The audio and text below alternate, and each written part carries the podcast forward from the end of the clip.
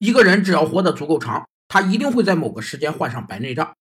如果有谁能研发出治疗白内障的药物，他就可以获得诺贝尔奖。即便如此，国产神药沙普艾斯的广告堪称治疗一切眼病，洗脑广告使其每年销售额高达好几亿人民币。一个组织对其成员进行价值观念、思维方式和行为习惯的洗脑式灌输，被称为文化诱导，也是管理学第七定律。人的行为活动首先是由形式习惯主导，习惯会使其不加思索地做出行为选择；